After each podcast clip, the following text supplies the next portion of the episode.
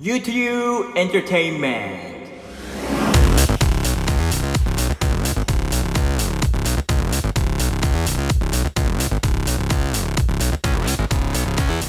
皆さんこんにちは。U2U Entertainment パーソナリティの YOU 勧誘です。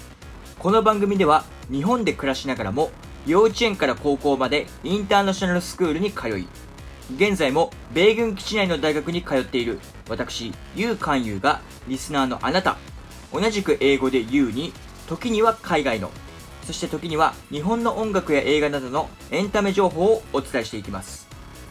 えー今回はですね U2U Entertainment 特別編ということで約9ヶ月ぶりに配信させていただきますえ冒頭の紹介文を読むのもですね、本当に久しぶりで緊張したんですけども、えまずはリスナーの皆さんに謝罪をさせてください。え長い間お待たせしてしまい、え本当に申し訳ございませんでした。前回の12月に配信した放送を聞いていただいた方はご存知だと思うんですけども、もともと1月はいろいろ予定が入ってたので、番組はお休みするって言ってたんですよ。でまあ、この U2U エンターテインメントをですね、2020年の2月からスタートしたので、番組の1周年記念も兼ねて2月から配信を再開させますって言ってたんですね。ところが、まあ2月に入ってからも、まあ、本当に色々ありましてですね、結果的に今日まで配信をすることができなくなってしまったんです。えーこの番組をラジキャス経由で聞いてくださっているリスナーの方々はもしかしたらご存知かもしれないんですけども、えー実は1月にですね、番組の Twitter アカウントを開設してたんですよ。でまあ、新しいことを始めるのは新年が、まあ、明けた1月って結構いいタイミングじゃないですか。それにさっきも言いましたけど、2月はその番組1周年記念だったので、その前になんとかこうね、開設しておこうと思って作ったんですよ。で、まあ、一応その Twitter ではですね、プライベートが忙しいので、その2月には配信が再開できないこと。そしてまあ、再開時期は未定ですが、えー必ず今年中には再開させますというメッセージをですね、発信させていただいたんですけども、多分まあ、ほとんどの人がね、気づかなかったと思うんですよね。それで、まあ、結果的に多くのリスナーの人たちからすると、あれ？なんか言う勧誘、突然全然配信しなくなったけど、なんかあったの？って、こう心配させてしまうことになってしまったんじゃないかなと思います。で、まあ僕としてはですね、こう一刻も早く配信再開させて、皆さんにこうきちんと謝罪をしてですね、僕の今の状況を説明したかったんですけども、いや、ほんとこう2021年になってからですね、今日までの9ヶ月間、プライベートでね、もういろんなことがあったんですよ。えーまずはですね、僕の父方の祖母が亡くなったんですね。で、まあ、リスナーの方々は、まあ、知ってる方もいると思うんですけども、僕の両親はですね、僕が4歳の時に、まあ、一応離婚してまして、僕はまあ、母親と一緒にずっと暮らしてたんですね。まあ、でもまあ、両親は離婚しましたけど、別にその、僕と父のその縁が完全に切れたわけではないので、まあ、その、父親とはですね、その、まあ、その後も、まあ、少なからずこう、交流はあったわけなんですよ。まあそのね、中高生、そのいわゆる思春期、反抗期の時期なんかは、まあちょっとね、まあ、僕の方からちょっと関係立ってた時期もあったんですけど、まあそれでもですね、大学に入ってからはまたその父親とか、その父方の家族ともですね、年にまあ1、2回はまあ会うようになってたので、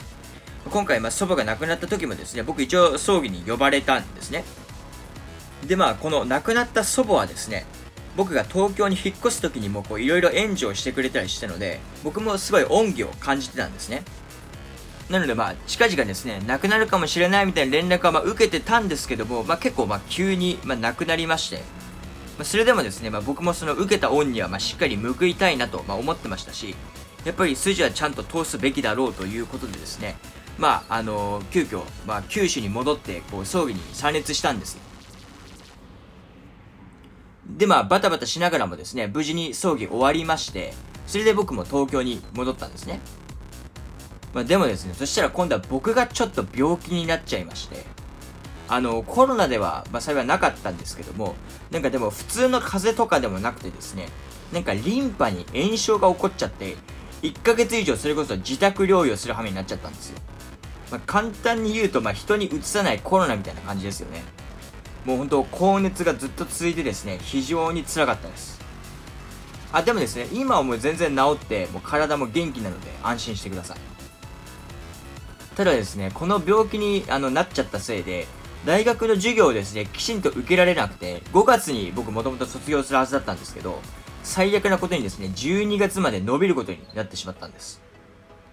で、まあ、さらにですね、就活もかなりやばくて、というか多分これが一番の理由だったんですけども、その運が悪いことにですね、僕の応募した企業が、このコロナ禍のせいで、すべて、その2021年の採用は全部取りやめますってなってしまったんですね。なのでまあその結果、一から結局僕就活をしなければいけなくなってしまって、ラジオに取り組む余裕が全くなかったんですよ。まあでもそんな中ですね、幸いにも僕のインターナショナルスクールの時の同級生で、まああの、東京のですね、とある英語塾で働いている、まあ、女の子の友達がいるんですけども、その子からある日、そのうちの英語塾で今講師を募集してるから、よかったら応募してみないという、まあ、お話をいただきましてですね、まあ、速攻で応募したんですよ。そしたらありがたいことに、まあ、採用していただきまして、4月から8月までは、まあ、アルバイト兼、まあ、研修期間。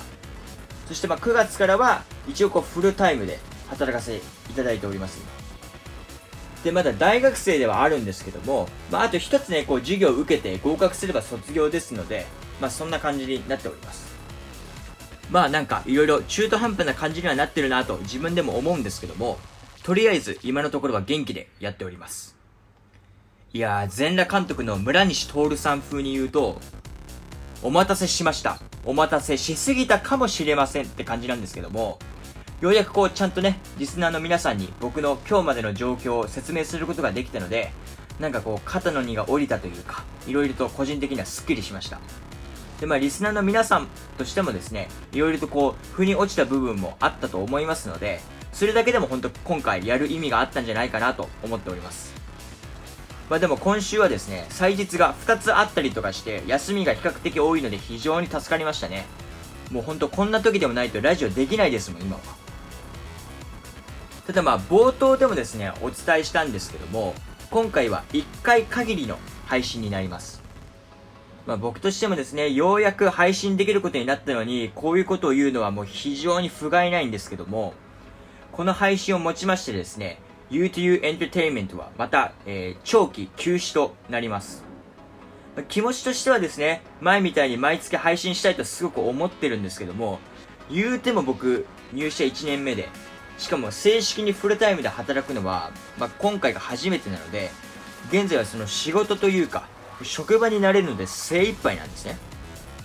なので、まあ、短くて半年、長くて2年くらいは、まあ、前みたいに毎月ラジオ配信するっていうのはもうできそうにないんですよ。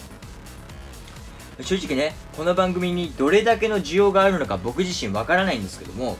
それでもこの番組をね、聞いてくださっていたリスナーの方々がいるっていうのは僕も知ってるので、その方々にはですね、あの、もう本当非常に申し訳ないなと思っております。ただまあ今回はですね、前回と違ってちゃんと前もってリスナーの皆さんに長期間こう配信できなくなるっていうことはまあお伝えして余計な心配をまあかけずには済んだのでそこに関してはまあ良かったのかなと思っております。でまあ、それからですね、今回の放送に関しては絶対に9月中に配信したかったんですよ、僕。というのもですね、ヒマラヤ FM でこのラジオを聴いてくださっているリスナーの方々はご存知だと思うんですけども、今月末でヒマラヤ FM は音声配信サービスからほぼ撤退することが決まってるんです。で僕もこの情報を初めて目にした時はですね、非常にびっくりしたんですけども、つまり来月からはもうヒマラヤ FM で新しい音声をアップロードすることができないんですね。でまあ僕というかこの YouTube エンターテインメントもですね、ヒマラヤ FM さんには本当にお世話になりましたので、それこそ筋を通すじゃないですけども、なんとかこうね、9月中に配信をしようと思ってたんですよ。それと、まあ、あと話ちょっとそれるんですけども、僕個人的にすごく嬉しかったのが、YouTube エンターテインメントはヒマラヤ FM 内だと20人フォロワーがいるんですね。で、まあ、そのフォロワーの人たちも、きっと僕のこの Twitter の投稿は見てなかったと思うんですよ。それにもかかわらず、今日までこうフォローをですね、全員解除せずにいてくれたんですね。いや、これにはほんと感動しました。なので、今回こうして無事に9月中に配信できて、本当に嬉しいです。あとまあ、あの、これだけはね、誤解のないように言っておきたいんですけども、今回はですね、決して最終回ではありません。必ずですね、僕はまたラジオの世界に戻ってきますし、この UTU エンターテインメントを復活させます。もちろんね、その復活っていうのは今回みたいに1回限りとかではなくて、ちゃんと毎月配信するという意味での復活です。なぜならですね、僕の夢は自分の番組を持って、それでま生活していくことですから。えー、なので、リスナーの皆さんもですね、復活の日まで、えー、僕を信じて待っていてくれると嬉しいです。さあ、それではですね、これもめちゃくちゃ久しぶりにやるんですけども、ここで皆さんのテンションを少しでも上げるために、今の僕の気持ちを特技のラップで表したいと思いますので、聞いてください。それでは、えー、この番組恒例の、えー、俺のラップ、Everybody check it out! Hey! ただいま久しぶり戻ってまいりました。早期に病気にマジ大変あんな思いはもう二度と勘弁。就活も振り出しへこんだだいぶ。だけど今ではちゃんともうフルタイム。大変ではあるけど feel so good おかげさまでもう大丈夫。みんな待たせて。I'm so sorry 許してください。この通り。お詫びに俺ができることなんだ。必死に考えてやっと分かった。答えは一つこれしかなかった。それはまたラジオをすることだった。俺のスキルを今日は全部解き放つ。待たせた分ちゃんとぶちかます。Yeah まあみたいな感じですかね。さあ、今のでリスナーの皆様のテンションも上がったと思いますので、早速本日のコーナーに行きたいと思います。では、参りましょう。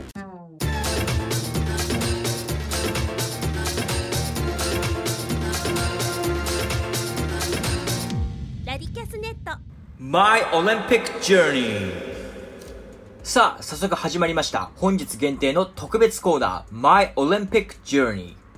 このラジオをずっと聞いてくださっているリスナーの方たちはご存知だと思うんですけれども、実は僕ですね、東京オリンピック、パラリンピックのボランティア、まあ正式名称はですね、フィールドキャスト、ね、フィールドキャストって言うんですけども、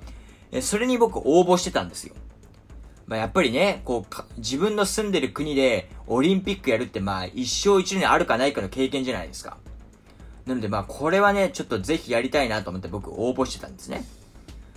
で、まあ、この東京2020大会もですね、長いことやるのかやらないのか、ずっと不明瞭な状態でしたけども、まあ、無事に開催されてですね、いざ、あの、開催されると、まあ、大変盛り上がったじゃないですか。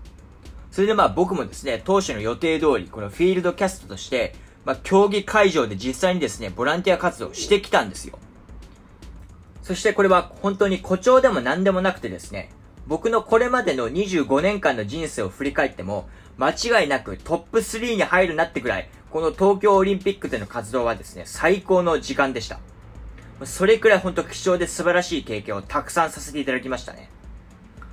で、まあ、これはぜひリスナーの皆さんとも共有したいなと思いましたので、今回はフィールドキャストとして東京オリンピックに実際に携わらせていただいた僕が目で見たもの、肌で感じたこと、経験したことなんかをですね、裏話も含めてお伝えしていきたいと思います。あ、そういえばこれまではですね、一応この番組30分番組としてお届けしてたんですけども、え今回は特別編ですので、時間を拡大してお送りいたします。まあ、とは言っても、これまでもですね、普通に僕時間オーバーしたことも結構あったんですけどね。で、まあ、さらに白状すると、今回の放送に限っては、僕あの、原稿を整理する余裕が全くなかったんですよ。その、さっきも言った通り、今のそのフルタイムの仕事で手一杯だったので。なので、今回の放送に関しては、時間音の計算、はい。時間の計算をですね、一切していないということを、まあ、念頭に置いて聞いていただければなと思います。それからですね、やっぱこう、いつもよりね、グダグダになってしまう部分もあると思うんですけども、まあ、そこはどうかですね、こう、リスナーの皆さんの広い心で、まあ、多めに見ていただければなと思います。はい。で、まあ、まずはですね、こう、僕の、こう、ボランティア活動、どんな活動してたのかなっていうところからちょっとお話をしていきたいと思いますね。僕はですね、えっ、ー、と、language service と言って、まあ、通称 LAN サービスって言われる、こう、言語サービス担当だったんですね。まあ、主な仕事内容としては、まあ、簡単に言うと通訳です。で、その通訳っていうのは、まあ、本当にですね、で、僕も、まあ、通訳って、まあ、なんか例えばこうね、お客さんの、こう観客の通訳とかをやるのかなと思ってたんですけども、まあ無観客になったじゃないですか、今回。で、それで結果的にどうなったかというと、どうなったかというとですね、実際にアスリートの方々の通訳っていうのを僕させていただいたんですよ。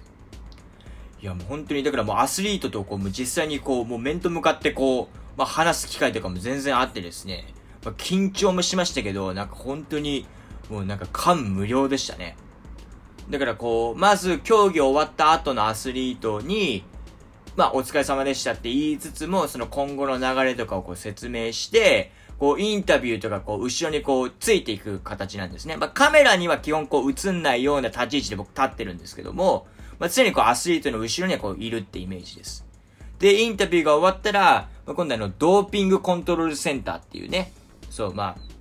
そういう、まあ、ドーピング検査とかをしたりとか、まあ、ちょっと体調チェックをするところなんかに、こう、ついていったりとかして、とかそうですね。あの、それで、まあその、まあ基本それで終わりなんですけれども、メダリストの場合は、まあそれプラス、まあメダル授与、メダル授与式ですか？はい。そのメダルセレモニーとかにも、こうついていったりとか。あとは、そうですね。こう、メダリストたちだけの、なんか、インタビューみたいなのが、こう、なんか、ある、こう、部屋で行われるんですけど、そこにも同席したりとか、させていただきましたね。本当非常に、うん、いい経験いっぱいさせてもらいましたね、そこに関しては。あと、ま、会場なんですけれども、僕はですね、あの、重量上げの会場だった、その、東京国際フォーラムっていう場所で、まあ、僕、この、あの、言語サービスのボランティアについてたんですよ。その、この東京国際フォーラムはですね、本当になんかもう、まあ、他の会場と比べても、本当にもう迷路のような場所でですね、まあ、あの、僕たちこう、言語サービスの間ではね、よくあの、ダンジョンって僕たち言ってましたね。はい。それくらいも意味わかんない場所でした。なんかエレベーターでも、なんか、エレベーターで例えば3階まで来てくださいとかだったら、なんか、このエレベーターは3階止まるけど、なんか向こうのエレベーターはなんか3階止まんないみたいな、そんなんばっかりでですね。で、なんかしかもなんか3階でもなんか、アルファベットの A から F 等ぐらいまで分かれてて、なんか3の A に行くためにはなんかこのルートを通ってみたいな。ほんとね、めっちゃくちゃね、複雑で、正直僕10日間ぐらい活動してましたけど、まあ、覚えるのだ、ほんとルートを覚えるのだけでも5日間ぐらい僕かかってましたね。あ、で、ちなみに、えっ、と、僕この言語サービスに関してはですね、えっ、と、一応僕言語サービスチームリーダーというのをまあ、任されまして。だから結構こう、そうですね、いろいろ、なんて言うんですかこう、他の、こう、チームメンバーと接する機会もすごく多くて、あの、僕たちのこの東京国際フォーラムの、あの、言語サービスの他のボランティアの人たちもですね、いや、本当に、非常にこう、インターナショナルというか、もういろんな国から本当に、いろんな国からっていうか、本当にいろんな国の人たちが集まってまして、あの、何でしょうかね。例えば、イランの人とかもいました。モンゴルの人もいたし、中国の人もいましたし、イタリアもいましたし、ポーランドもいましたし、あと、インドネシアもいましたし、本当にね、パッと思いつくだけでもね、こんなにたくさんのね、国の人たちがこう集まってて、なんか本当、なんでしょうね。インターナショナルスクール時代を思い出しましたね。なんか、本当になんかすごいこう、なんか懐かしい感覚でした。とかまあ、本当に中にはですね、本当にすごい人もいて、例えばその、ポーランドの人なんかはですね、なんとね、あの、アップルの役員をやってる人だったんですよ。アップルの役員で、しかもこう、アップル役員なんで、なんかこう、あの、ほら、皆さん、あの、 Apple Pay って知ってますか？あの、ほら、 PayPay とかみたいなの、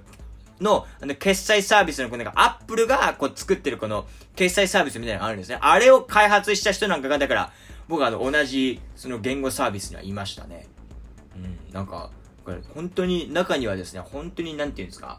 こう、すごいこう、スキルを持った人たちがたくさんいました。で、あのー、僕たちのこう、本当にこう、なんですか、統括するこうマネージャーの人たちの中にもですね、一人、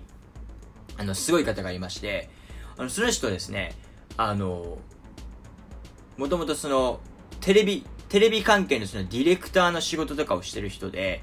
あの、最近はですね、こう、音楽イベントの、その、なんて言うんですか、こう、役員の、役員というか、まあ、音楽イベントの、こう、まあ、こう、取り仕切る、こう、メンバーの一人として、こう、活動されてる人がいたんです。だから、本当に音楽イベントって言ってもですね、小さいのじゃなくて、本当にフジロックとか、それこそサマーソニックとかで、こう、アーティストとかのこう映像をね、こう実際撮ったりとかをするような人が僕たちのね、マネージャーの一人だったんです。言語サービスの。でも話を聞くとですね、本当にあの、レッドホットチリペッパーズとか、それこそ僕もこのラジオで紹介させていただきましたけど、あの、オアシスとかのですね、映像とかの、こう、撮影をですね、もう完全にこう、の、こう、何ですか、撮影とかで、おもなんか完全にこう取り仕切ってた人みたいなのが本当に、僕たちのマネージャーにもなってたので、いや、本当にこう、すごい人たちと仕事させてもらってるなっていうのをもうね、ひしひしと感じましたね。はい。で、まあ、そんな、えー、はい、東京国際フォーラムでの活動なんですけども、先ほども言いました。ね、ここでの担当競技はですね、重量上げ。まあ、まあ、ウェイトリフティングっていう言い方なんかもしますけど、まあ、これが、まあ、その、行われてたんですよ。で、まあ、重量上げって、まあ、正直なこと言うと、まあ、メジャー、まあね、こう、サッカーとか、バスケットボールとか、あとなんだろうな、水泳とかに比べたら、水泳とかあとまあ陸上か。まあこういうのに比べると、まあ決してね多分ね、メジャーなスポーツとはまあ言えないんじゃないかな、とは思うんですね。でも、ね、で、で、僕なんかも正直、その、まあそもそも僕スポーツそんな興味ないので、正直なところね。今日、今まで興味なかったので、まあ全然その重量上げるかもルールすらわかんなかったんですよ。ただ、まあこの東京オリンピックでのこのね、東京国際フォーラムでのこの活動を通してですね、過去重量上げの試合、まあ実際生で本当に見せていただいたんですけども、実際見てるとですね、まあ、非常にこう、まあ、ルールがシンプルでですね、何こうね、ほら、テニスとかだったらあれトーナメント形式なんで、こう、最後の最後、本当に最後の、こう、ベスト3に入るまでメダリスト出ないんですけれども、重量上げって、こう、階級があるんですね、毎回階級が。なんか何キロ級とか。いうので、こう、毎日があるので、これで毎回こうメダリストが出るんで、本当は毎日毎日こうメダリストが誕生するんですよ。だからそういう意味でもこう、毎日こう目が離せないので、なんか本当に見ててすごい面白かったですね。で、まあ、あの、ここで一応詳しくちょっと、その、重量上げのルールなんかもちょっと解説というか説明させていただきたいなと思うんですけれども、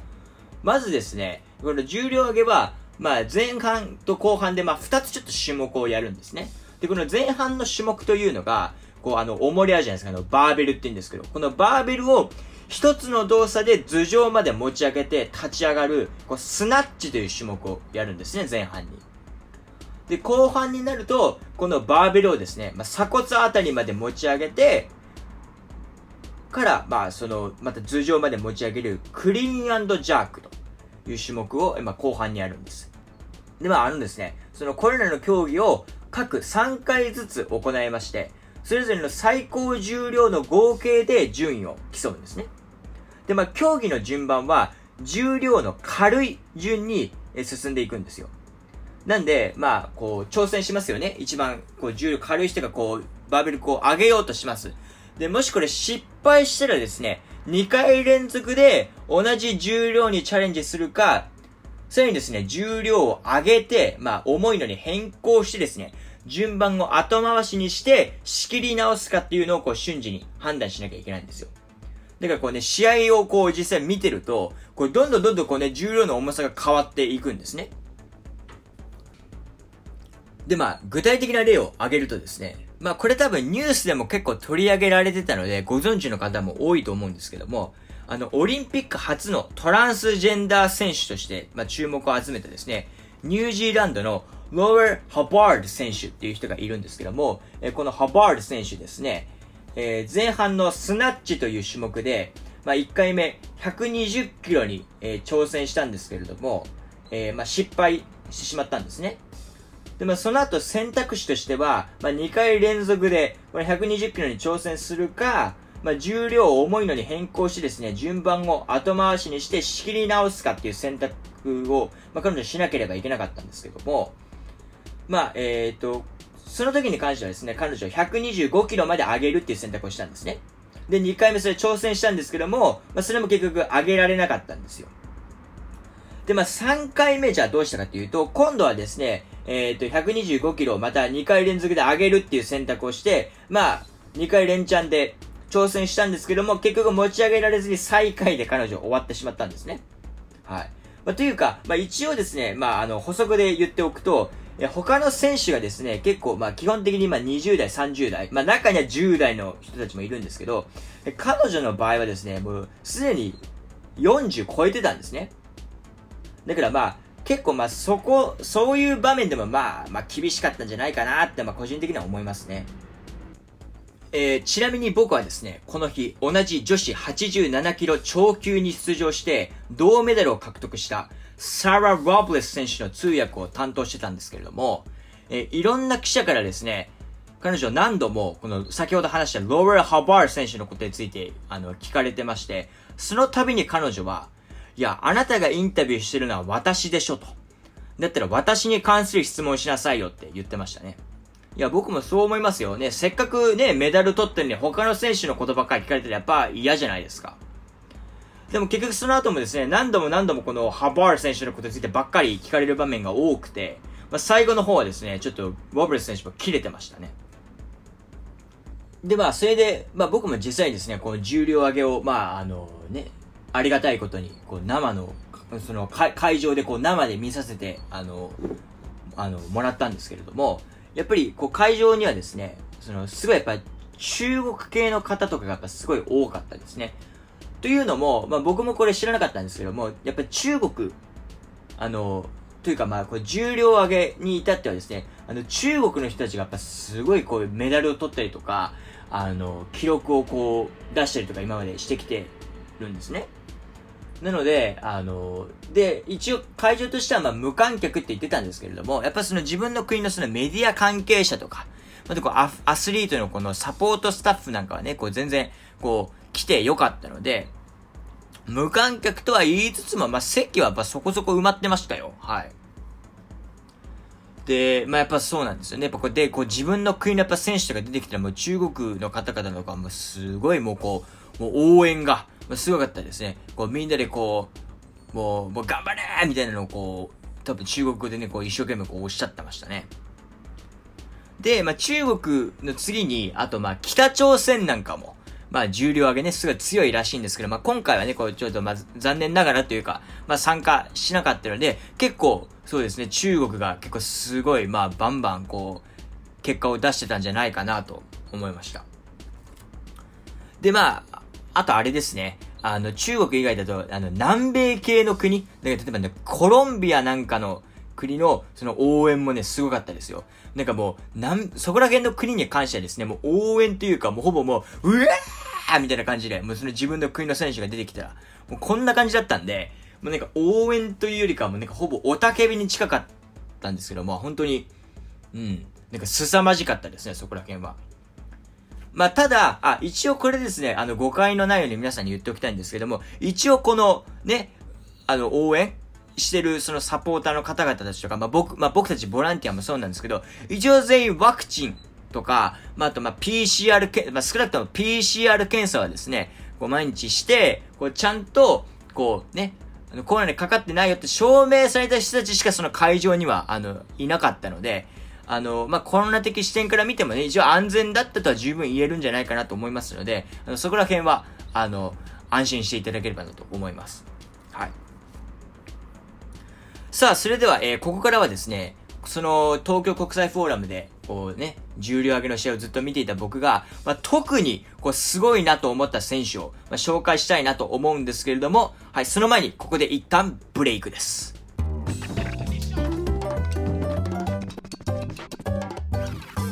U2U Entertainment ここからはですね、僕が東京オリンピックのフィールドキャストとして実際にこう会場でこの重量上げの試合をあの見させていただいた中でですね、特にすごいなと思った選手を、えー、皆様にご紹介していきたいと思います。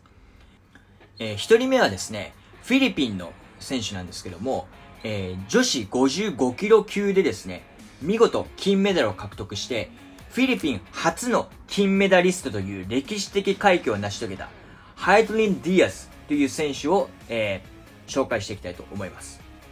まあ、あの、ありがたいことにですね、僕このディアス選手の通訳を担当させていただいたんですけれども、いやー、彼女のインタビューのですね、本当に感動しましたね。まあね、あの、フィリピンといえば、まあね、すごいこう、貧富の差が激しいことで、こう、まあ有名じゃないですか。で、まあこのディアズ選手の家はですね、まあ6人兄弟なんですよね。6人兄弟彼女が5番目になるんですけども、まあ彼女の家庭もですね、まあ、決して裕福ではなかったんですね。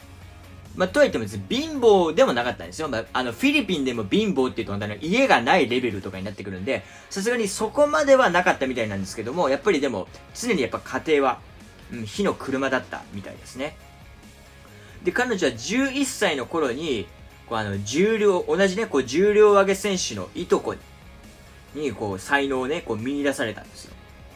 で、まあ、これね、彼女インタビューでこれ言ってたんですけれども、その実際優勝した、その金メダル獲得した後のインタビューで言ってたんですけども、彼女の場合はですね、やっぱこう、もともとこう、好きで重量上げを始めたとかいうわけではなくて、やっぱ、こうね、生きていくための手段というか、まあもう、生きるため、ね、もう生きていくためにこう、重量上げをこう、極めたという感じだったみたいですね。はい。で、まあ、これもね、またちょっとフィリピン、ね、フィリピンの話になっちゃうんですけど、フィリピンといえば、まあ、今はもうほぼ独裁みたいな感じじゃないですか。あの、今ののドゥテルテ大統領になってからはね。でそれでまあ、不運なことにですね、その2019年の頃に、えそのドゥテルテ政権のですね、信用を失墜させる恐れのある危険人物リストというものが公開されたんですよ。で、なんとですね、最悪なことに、そのリストの中になんでか知らないんですけど、このディアズ選手の名前があったらしいんですね。で、まあ、こう、こう調べていくと、その実際ディアズ選手が、なんかこうね、反政府的な、こう、ね、企てにこう参加してたっていう書が何一つ出てこなかったらしいんですけども、どうやらこう、そういうことをやってるんじゃないかとこう、政府がマークしてた容疑者がですね、彼女の SNS フォローしてたみたいなんですよ。それでこう名前が載っちゃったみたいなんですね。で、まあ、ドゥテルテ大統領は、まあ、殺しに関してもあんまり躊躇しないので有名なので、そのディアズ選手としてはですね、自分はまあ有名人だから大丈夫だとしても、自分の家族には危害が加えられるんじゃないかってこういろいろ不安だったみたいですね。でもそんなこう不穏な状況でですね、彼女は東京オリンピックのこう特訓のためにマレーシアに行かなければならなかったんですけども、最初はですね、短期間で戻る予定だったんですよ。ただ、マレーシアに着くとですね、はい。まあ今度は皆さんご存知、コロナの大流行のせいでですね、逆にマレーシアから出れなくなってしまいまして、結果的に1年以上も家族と会えなくなってしまうんです。で、まあこれもですね、その金メダル獲得した後のインタビューで彼女が言ってたんですけども、彼女はですね、マレーシアに滞在中に、まあ、精神も病んでしまって、まあ、決していいコンディションとは言えなかったみたいなんですね。ただ、そのコーチだったりとか、周りの人のこう支えもありながらですね、なんとかこう再び自分を奮い立たせてですね、結果的にオリンピック当日ではですね、最後の、あの、クリーンジャーク、あの、まず、こうほら、鎖骨まで持ち上げて、また頭上まで持ち上げるってやつですね。これの3回目で、こう直前にですね、優勝候補と言われていた、まあ、中国の、両翔雲、あ、違いますね、両秀雲選手が、この更新したですね、オリンピック記録の、オリンピック記録があったんですけども、それをですね、なんと、126キロだったかなこの、両秀雲選手が126キロをこう持ち上げたんですよ、直前に。じゃあ、これをですね、なんと、ね、127キロを上げることでさらに塗り替えて、まあ、あのー、ね、自己、まあ自己新記録と、あとだからこのオリンピック記録をまた新たに塗り替えてですね、金メダルを獲得したんです。ね、あのー、僕こうヒップホップ好きじゃないですか。で、このヒップホップ好きな僕としてはですね、こういう持たざるものというか、このね、裕福な関係には残念ながらいなかったけども、まあ、それでもめげずにですね、自分を信じて頑張った人がこう成功をつかむ。まあ、今回の場合で言うと、まあ、金メダルをつかむ姿にやっぱ心打たれましたね。うん。で、まあ、ディアズ選手はですね、優勝後の、この、ね、こう、金メダル獲得後のインタビューで、とにかくこう、家族のことについて何度もおっしゃっているのが印象的で、その、ようやくその家族に会えるっていうのはももちろんなんですけども、こうこれからはですね、こう家族に満足のいく生活をさせてあげられるのがすごく嬉しいとも終始おっしゃってましたね。なんかもう本当にこう謙虚というか、まあ、すごくね、こう、心が綺麗な人なんだなっていうのをこう、もうしみじみと感じましたね。で、まあ、ちなみになんですけども、まあ、これはね、まあ、日本もそうだと思うんですけど、あの、オリンピックとかで金メダルを取った選手って、まあ、報酬が与えられるじゃないですか。ね。ただ、まあ、フィリピンというか、ああいうね、まあ、発展途上国に関しては、もうその報酬が、もう本当大体こう、もうけ、もう規模が違うんですよ。もう他の国と比べると。で、今回のこのディアズ選手はですね、まあ、もう本当にすごくて、まあ、そのね、その、フィリピンに、フィリピンからしてみれば、その、自分の国で初めての金メダリストですから、まあ、特にやっぱすごかったんだとは思うんですけれども、それでもですね、今回ディアス選手、報酬として得たのが、えなんと1、え日本円にしてですね、1億2000万円以上の賞金。そしてですね、一応権利として、えガソリン一、なんと一生無料なんです。ね、一生ですよ、一生。ね。ガソリン一生無料。そして、え、飛行機も一生乗り放題。そして、え、大豪邸及び莫大な広さの土地などをですね、獲得したんです。いや、すごいですよね。まあ、さすがやっぱ、ね、国内、ね、フィリピン国内初の金メダリストだけありますよ、これ。で、さらにですね、あの、例のドゥテルテ大統領からも、まあ、の、過去のことはですね、まあ、水に流そうじゃないかという言葉を、ま、もらって、まあ、無事にですね、家族と再会できたそうです。後日ですね。で、まあ、このディアズ選手とはですね、本当にま、これからもま、個人的にはね、応援したいなと思います。えー、僕としてはですね、なんとかですね、彼女と写真撮れないかなと思ったんですけれども、あの、まあ、そうですね、マネージャーというか、まあ、僕たちのマネージャーじゃない、まあ、僕たちのマネージャーもそうですし、その他の部署、ね、まあ、もちろん当たり前そのね、僕たち言語サービス、ね、ランサービスですけども、ランサービスだけじゃなくて、その他の、まあ、部署も本当に多分、なんかまあ、50個か100個、まあ、50個なのか100個なのか分かんないけど、たくさん、まあ、その、会場、その、ボランティア部署がありますから、その中でもそのマネージャーの人たちがですね、もう写真とか、もう握手とか、もとにかくもうアスリートに、こう、もう、は、もう触れるのも、は、触れ、もう極力、その、関わるの禁止っていうのをま常に言ってたので、まあ、写真なんてもう言語道断って感じなんですよ。だから、まあ、僕としてもね、まあ、非常に撮りたかったんですけども、このマネージャーの、マネージャーというかそのオリンピック多分委員会の方々の、そのガードが硬すぎてですね、ちょっと無理でしたね。いやー、でもね、撮りたかったですね、どうにか。うん、すごい撮りたかった。はい。さあ、それではここでですね、えっ、ー、と、続いての選手を紹介したいと思うんですけども、えー、続きましてはですね、えー、えー、男性のアスリートで、えージョージアから、ラシャ・タラハゼっていうね、選手を紹介したいと思います。で、このタラハゼ選手はですね、えー重量挙げの競技最終日に行われました。えー男子109キロ超級でですね、見事金メダルを獲得したんです。で、まあ、彼本当にすごくてですね、まあ、今からその彼の凄さをじっくりこう、まあ、あの、お伝えしていきたいと思うんですけども、彼はですね、基本的に他の選手たちよりも2、30キロ重いバーベル持ち上げるんですよ。で、さらに、この109キロ超級のグループ内でですね、一番重量が軽い、ね、一番この上げる重量が軽い選手と比べた場合だと、なんと50キロも差があるんですね。はい。だから50キロ以上も重たいバーベルを持ち上げてるんです。すごくないですか？ね。109キロ超級の中で一番軽い人とタラーズ選手だと、ね、50キロ差があるんですよ。で、まあ、先ほども言いましたけど、競技の順番というのは、その重量の軽い順にですね、競技が進むんですけども、彼の場合はですね、最後に3連続で上げるっていうのがもう基本スタンスなんですね。まあ、一番重いのを上げるんで、彼が。で、しかも、今回に関してはですね、前半の種目、スナッチの一発目で、ね、なんといきなりオリンピック記録をね、塗り替えちゃったんですよ、彼。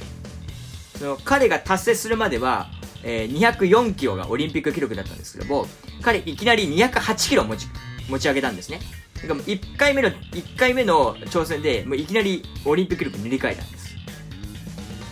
えー、さらに彼はですね、その後ももう終始圧倒的で、スナッチの3回目ではですね、なんと223キロを持ち上げて、オリンピック記録だけではなくですね、うんと世界記録ね、つまりあの、ワールドレコードだった222キロすら更新してしまったんです。はい。そして後半の種目、クリーンジャークではですね、まあ、1回目こそ245キロと、まあ、オリンピック記録である250、えっ、ー、と、250キロより軽い重量を選んだんですけれども、まあ、これもですね、難なく持ち上げまして、で、まあ、2回目ではですね、もう、また、えー、225キロを持ち上げて、オリンピック記録をまあ更新されました。えー、そして、え最後の3回目に至ってはですね、驚異の265キロを持ち上げてですね、先ほどのスナッチ同様、またまたオリンピック記録と世界記録の264キロを同時にぶち抜いたんですよ。どうですか皆さん？このタラハズ選手、半端じゃないですよね。で、まあ、ちなみになんですけども、彼が更新した世界記録というのは、実はこれ、すべて彼自身の記録なんですよ。あの、これどういうことかというとですね、なんとこのタラハズ選手、5大会連続で世界記録更新してるんですね。なので、彼に関してはもう他の選手とかというよりも、もう己との戦いって感じなんですよ。まあでも本当あまりにもすごくてですね、もう試合見てる間ずっと、なんかこの人は本当に俺と同じ人間なんだろうかと思いながらもう本当終始圧倒されてましたね、僕。はい。それからまあ本当に嬉しいことにですね、このタラハズ選手とは、なんと、ツーショット写真を撮ることができたんですよ、僕。はい。さすがにですね、最終日ともなるとですね、そのマネージャーの方々とか、そのオリンピック委員会の方たちともまあ打ち解けて、まあある程度この気心の知る中になってましたし、何よりですね、あんなに写真撮影ダメって言ってたマネージャーの人たちがですね、タラーズ選手と写真撮ってたんですよ。もう私たち、もう撮ってもらっていいですか？みたいな感じで。で、それを見てですね、いや、僕もこう、やね、やっぱどうにかして取らせてもらえないかなと思いまして、まあ、必死にこうお願いしまして、で、マネージャーの方々からもですね、ついに、まあ、本当はダメだけど、まあ、今日がね、まあ、最終日だから、まあ、本人からのね、了承を得ればいいよっていう許可をね、いただいたんです。で、まあ、タラハズ選手はですね、心よくいいよって、まあ、言ってくれまして、でもめっちゃテンションも僕も上がった状態ですね、隣に座って、まあ、写真撮らせていただきました。はい。で、まあ実際ね、こう、隣にこうね、座らせていただいたんですけれども、本当にですね、もう、これいい意味で、本当になんか隣にこう、熊がいるんじゃないかっていうくらいね、もうオーラがもう凄まじいんですよ。本当にそれくらいのオーラ感じました。まあ、さらにですね、まあ、よく考えますと、まあ、田中選手27歳なんですけども、で、で僕25じゃないですか。ね。この人と俺、2つしか年違わないんだなって気づいた時は、なんかもう言葉が出なかったですね。なんかもうあまりにも違いすぎて、そのもう人間的に、うん。でも本当こうね、金メダリストと写真撮れるなんて本当一生ものの思い入れというか宝物になったので、まあ、このタラハザ選手にはですね、本当に感謝しております。でもその説は本当にありがとうございました。さあそして今回はですね、なんとそのタラハザ選手と一緒に撮った写真をですね、番組概要欄と、えー、番組のツイッターに貼っておきますので、ぜひご覧ください。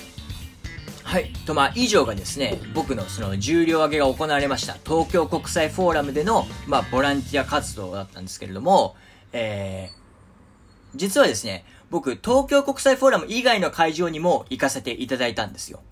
うん。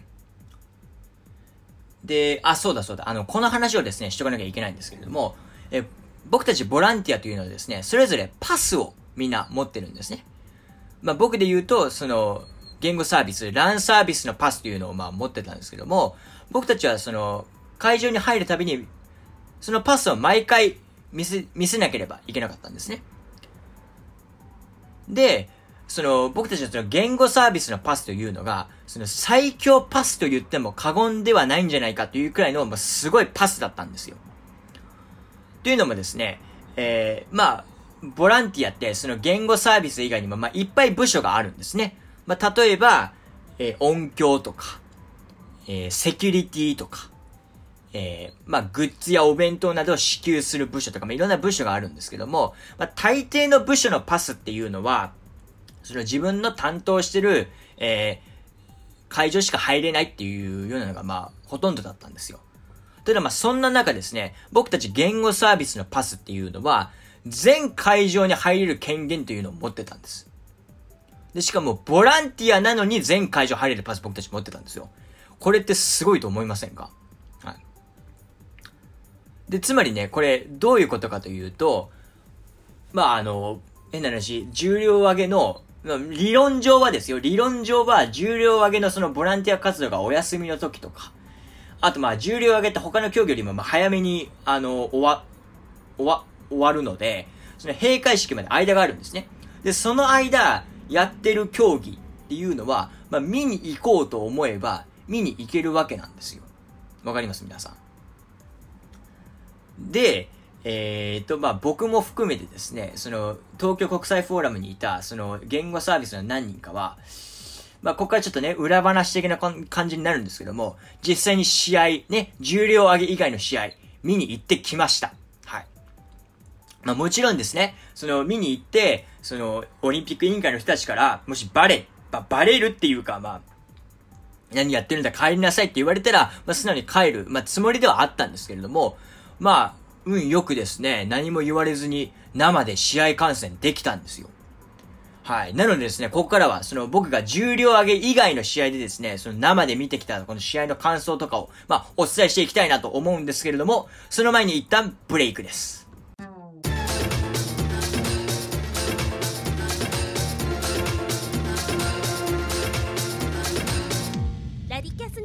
U2U Entertainment ここからはですね、えー、僕がその例の言語サービス、ランサービスの最強パスを使って、まあ見に行った重量上げ以外の試合についてですね、えー、ちょっといろいろお話を、あのー、ね、お届けしていきたいなと思います。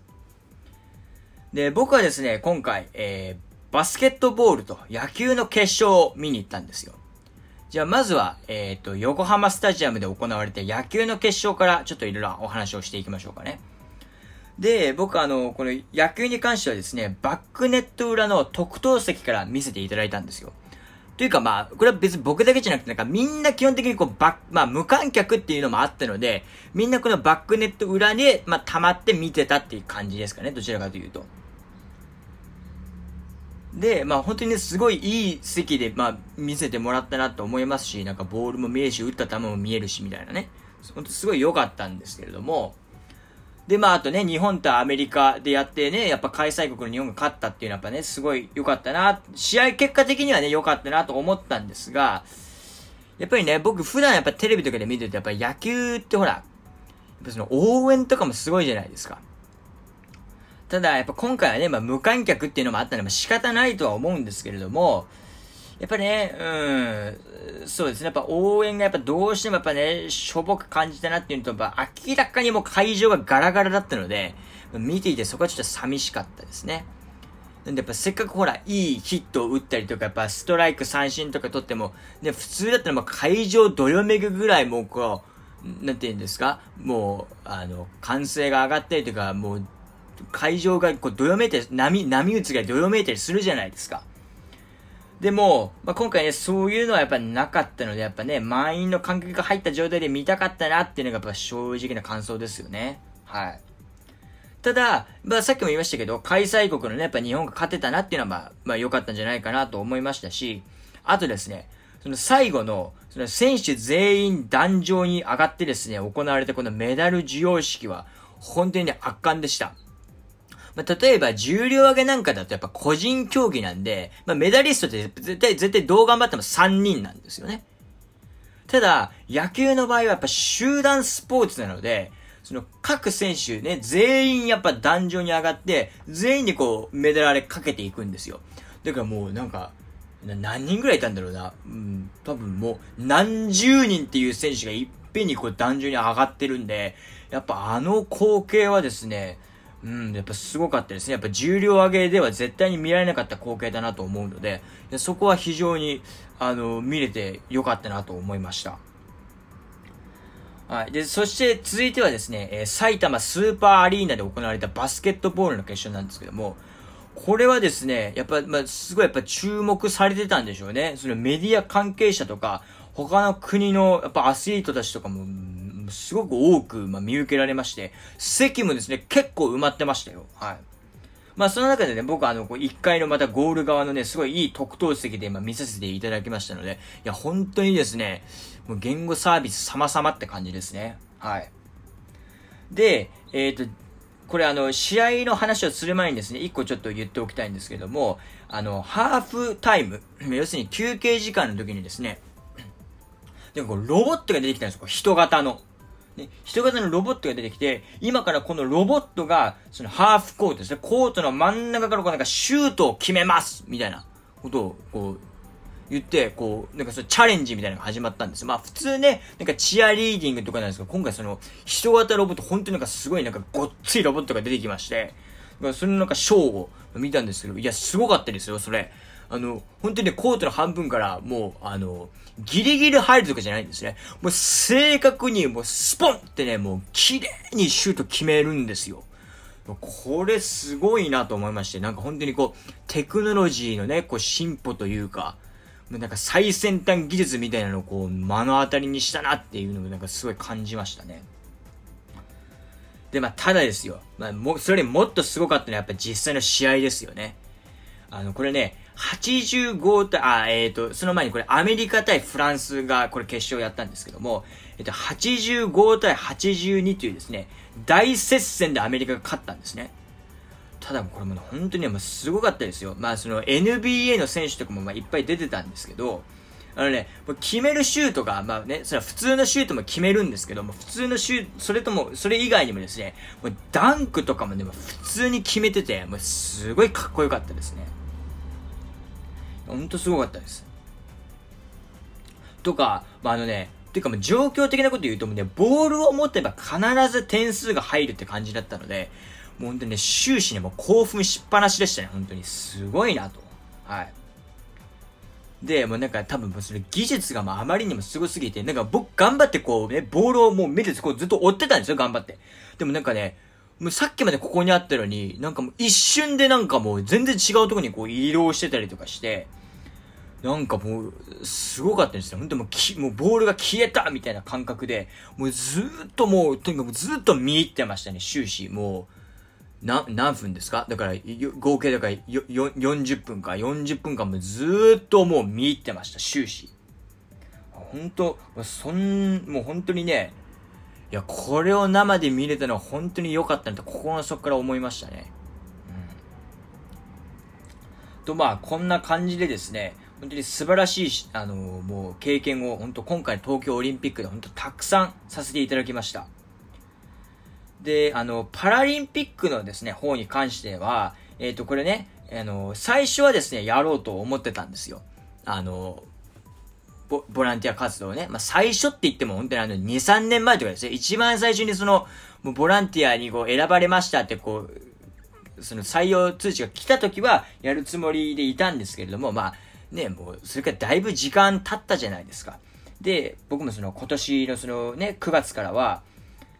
その今のその英語塾でね、こうフルタイムで勤務することが決まってたので、まあ、パラリンピックの方に関してはですね、もうほとんど今回手伝えなかったんですよ。うん。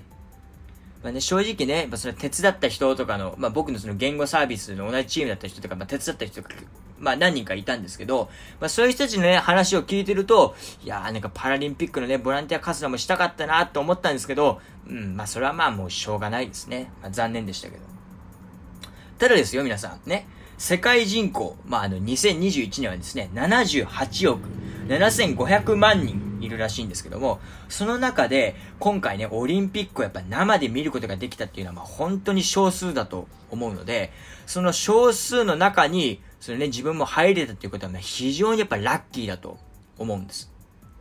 で、さらにその、見ただけじゃなくて、僕の場合、アスリートと実際話もして、なんでしょうね、もう一緒に写真までね、撮らせてもらってるわけですから、もう本当にこれはですね、もう一生自慢できるもう、もう、もう思い出というか宝物ですよ、本当に。はい。なのでですね、もう間違いなくですね、僕がこ今回の東京オリンピックを通じて得た経験というのは、もう本当に、もうすごいいい宝物になったと思います。うん、で、まあ、最後にですね、まあ、次はこの2024年に、まあ、パリでオリンピックがありますけれども、これに関してはですね、僕応募するつもりないんですよ。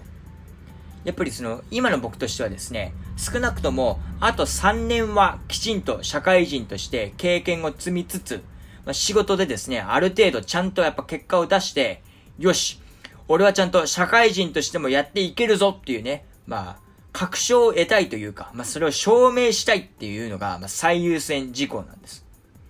なので、まあ、オリンピックのボランティアをやる余裕っていうのは、まあ、正直ないんですね。うん。ただですね、皆さん。あの、僕これ、先にここで宣言しておきますけども、確かに2024年のパリオリンピックには応募しませんが、その次、2028年にアメリカで、えー、アメリカで開催されるロサンゼルスオリンピックのボランティアには絶対応募しようと思っております。さすがに7年後ともなれば、まあ、社会人としてもですね、まあある程度ま経験を詰めてると思いますし、まあ、なんて言ったってアメリカですからね。それはもう迫力満点というか、いろいろ盛大なオリンピックになると思うんですよ。まあね、年齢的なことを言うと、まあ僕その時33になるんですけども、まあね、うん、まあ体力的に衰えてるとはいえ、まあまだね、大丈夫なんじゃないかなとはま思ってます。ね。まあ、なので、もう、あの、ぜひとも、まあ、やりたいと思ってますね。まあ、そのね、実際ボランティアに採用されるかどうかっていうのは、ま、完全に、まあ、運任せではあるんですけども、まあ、とにかくね、応募だけはね、絶対にします。はい。えー、どうなんだろうなうん、他にまだ何か話してない話はないかないや、本当にですね、皆さん、この東京オリンピックに関しては、もう本当にいくら時間があっても足りないっていうくらいも喋りたいことが本当たくさんありまして、そうなんですよね。なのでもう忘れてる部分も、まああるかもしれないんですけれども、まあとりあえず喋りたいことは一通り喋ったんじゃないかなと思いますし、まあそれにいくら拡大版とは言ってもですね、もうだいぶ時間が押しちゃってるので、もうそろそろね、この辺で終わりにしたいと思います。はい、あの、本当に長い時間聞いていただき、えー、ありがとうございました。え以上、My Olympic Journey のコーナーでした。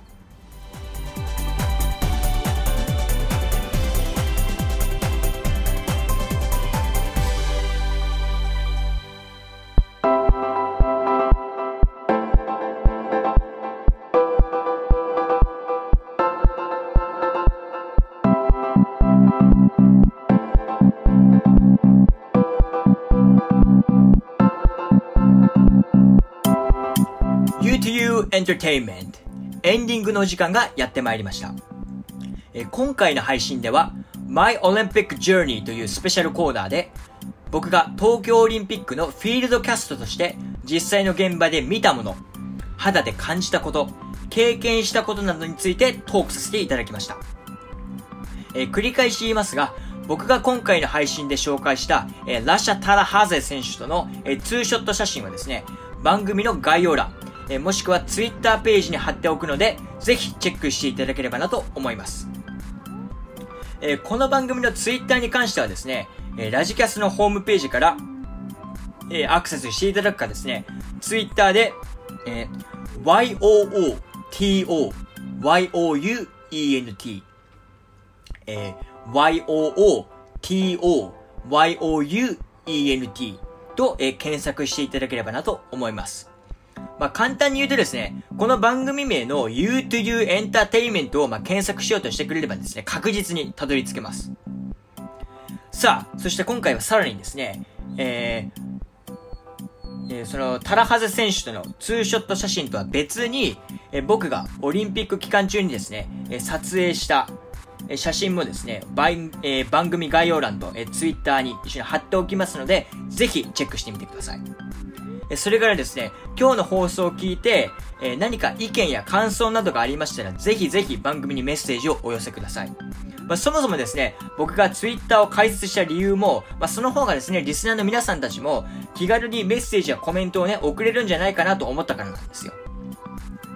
とにかくこう、僕たちラジオパーソナリティにとってはですね、リスナーの皆様からのメッセージを通して、こう、ようやくね、お互いにコミュニケーションが取れますので、本当にこう皆様からのね、メッセージというのはね、貴重なものになってます。はい。なので、こういただいたね、メッセージやコメントなどにはすべてね、目を通させていただきますので、ぜひぜひ送ってください。ね。なんならね、僕に対するね、質問とかでもね、全然構いませんよ。僕基本的に NG ないので、あの、ね、家の住所教えてとかね、みたいなやつ以外だったらもうじゃんじゃん答えます。はい。ので、あの、全然、どんどん送ってください。